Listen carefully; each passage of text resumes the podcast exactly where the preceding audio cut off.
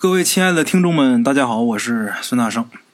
这又是新的一年了，本来想着呀，在春节期间呢，给大伙儿录个音频，给大伙儿拜拜年。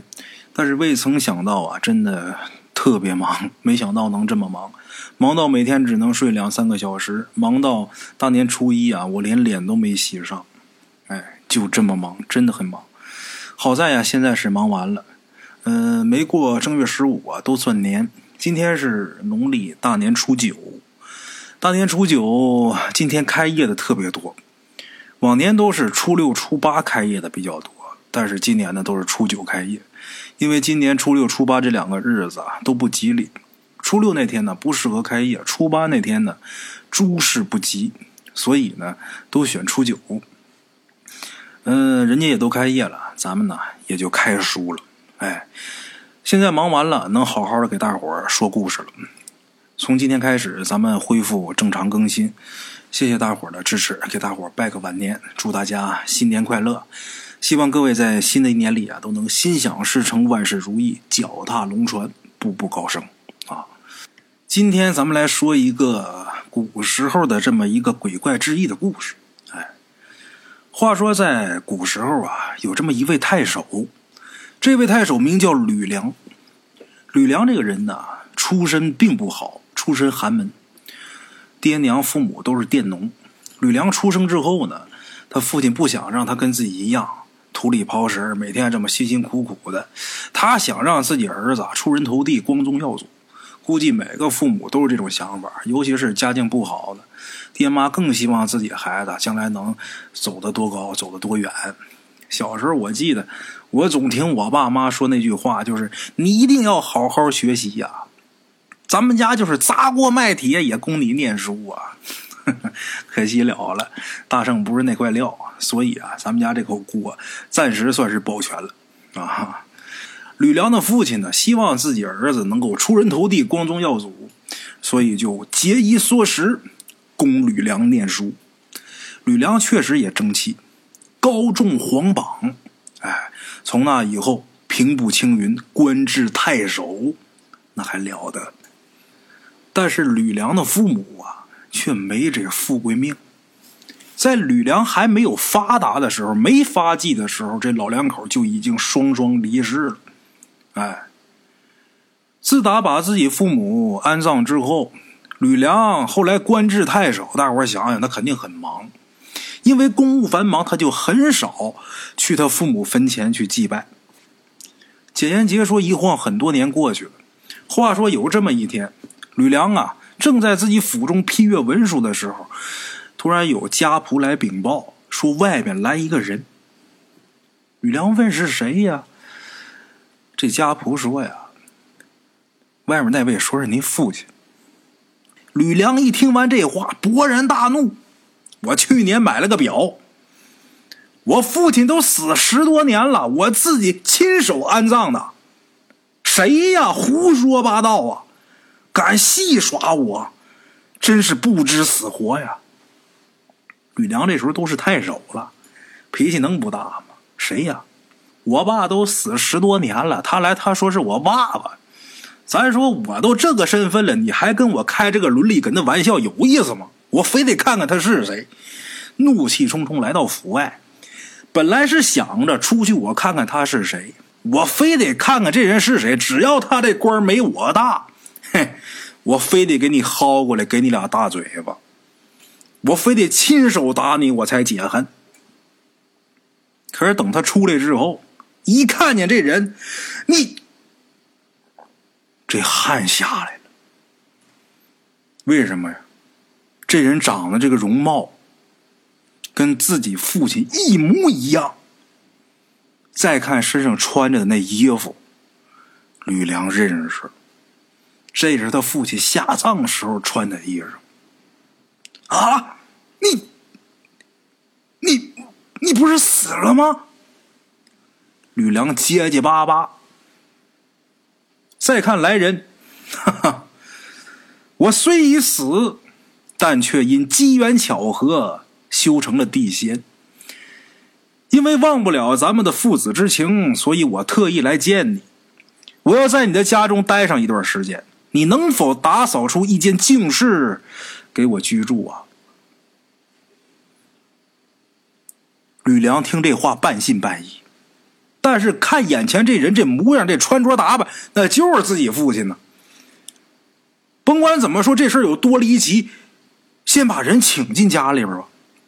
把人请进家中，吕梁就跟这位聊，再看这位言谈举止跟自己父亲呢一模一样，而且他对他们家以前发生的事儿啊都知道。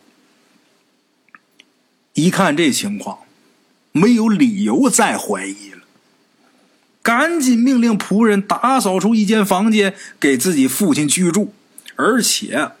侍奉父亲，饮食起居。吕梁就觉得这事儿太玄幻了。过去人啊，反正也都相信这个。吕梁在书中也看到过，也听别人提起过，倒是确有活人修成地仙之事。但是自己父亲已经死了，也能修成地仙，这倒是没听说过。但是活人都能修成地仙，这死人没准也能啊！这这是天大的好事儿啊！话说这一晃半年过去了，这半年以后，吕梁就发现呐，自己这身体呢日渐消瘦，精神头也不好，整天是无精打采。家里边的媳妇儿也是经常患病，问郎中，郎中也不明就里，不知道是什么原因。看这状态呀，精神头不好，而且日渐消瘦。可是又查不出来得什么病，这大夫也不能随便给开方子。那开什么方子呢？开补药，净开一些大补之药。什么叫人参呐？哪个叫鹿茸啊？什么是虎骨啊？那成车的拉。说夸张点，这两口子就差拿人参蘸酱吃了。可是吃这些大补之药也没什么效果，有效果也不明显。正是束手无策的时候，又过了一段时间，正好有那么一位吕梁熟识的道人云游路过他们家。吕梁跟这位道人以前就是好朋友，就是故交。这老道呢，每回走到他们家这儿啊，也总会到吕梁家呀来住一住，歇两天再走。哎，这道士呢有点本事，比较擅长一些奇黄之术。吕梁。一看这位老朋友来了，赶紧是好吃好喝好招待。吕梁他们家呀，不是这一处房子，每回这个道士来呢，嗯，吕梁都给安排到其他的住处，那地方啊比较安静，没人打扰，环境也好。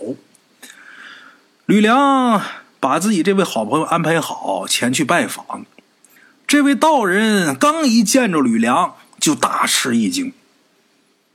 就跟吕梁说：“怎么这两年不见，怎么变成这样了？你这印堂发黑，身上也也有黑气缠绕，你们家里边有妖邪作祟。”吕梁听完之后大吃一惊，又把最近一段时间啊自己身体欠佳这个事儿啊跟这道士说了。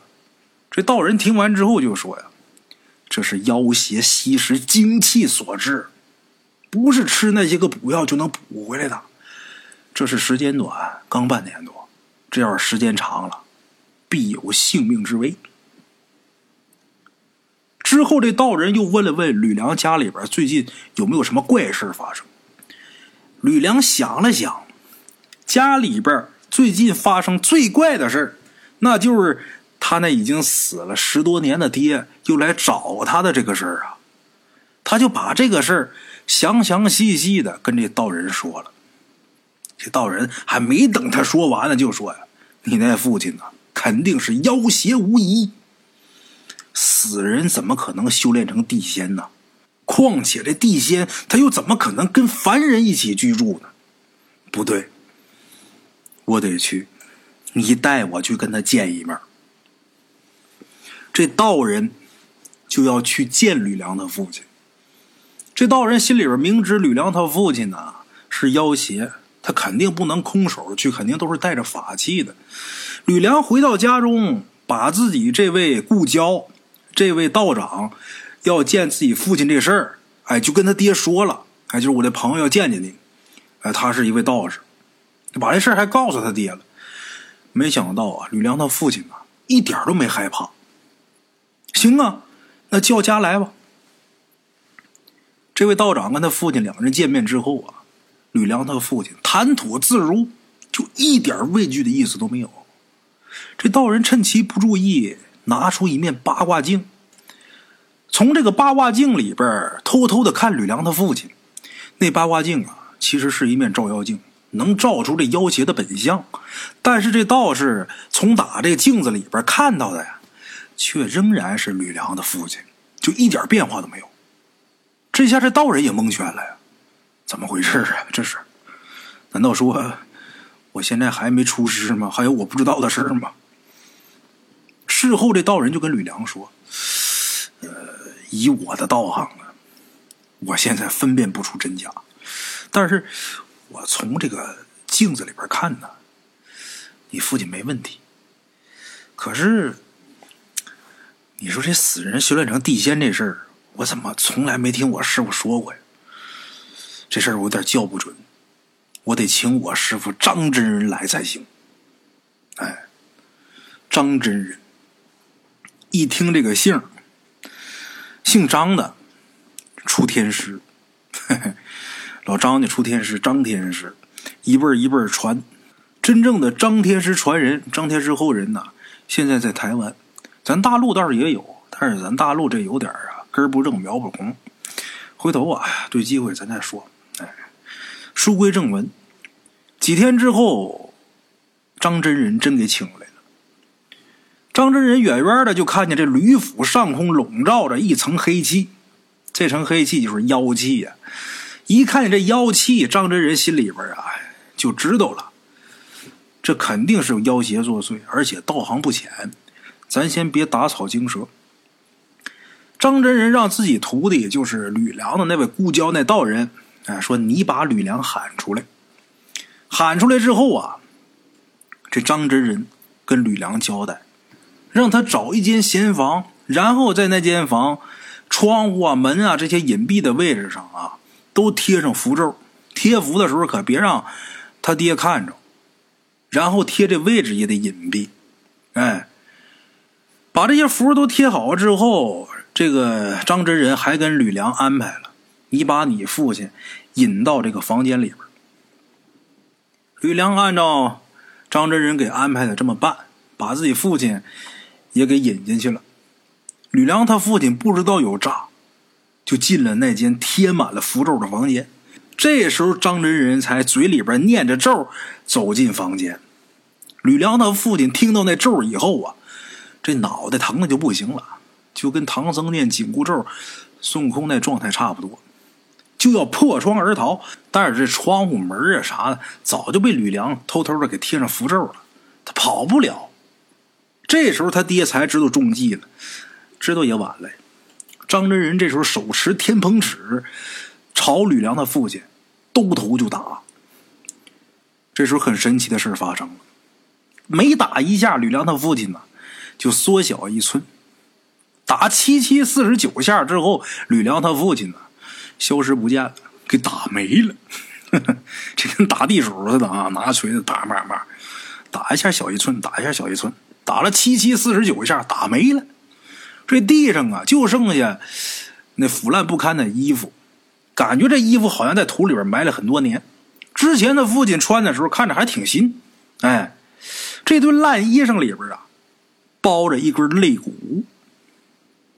这时候张真人跟吕梁说：“这肋骨啊，必定是令尊的真骨，所以他成精之后化成令尊的模样，言谈举止才与令尊一般无二。”吕梁听了之后就很惊讶，就说：“我爹的肋骨怎么会成精作怪呢？”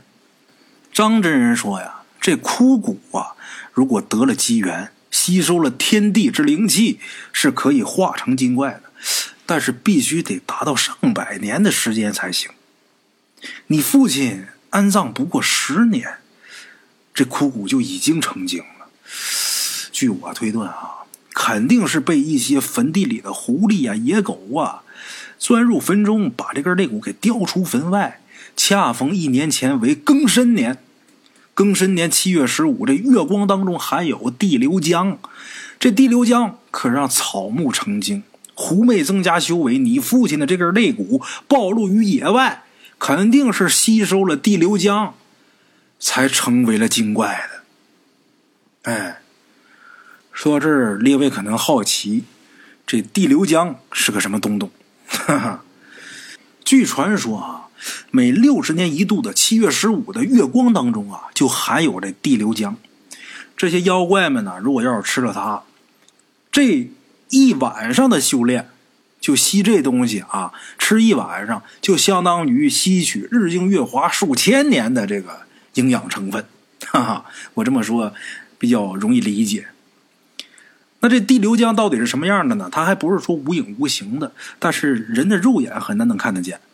这些修炼的小动物们，哎，或者是花草树木啥的啊，有灵性的，他们能看见这东西啊，就好像是万道金丝累累贯穿，从这个月亮上垂下来。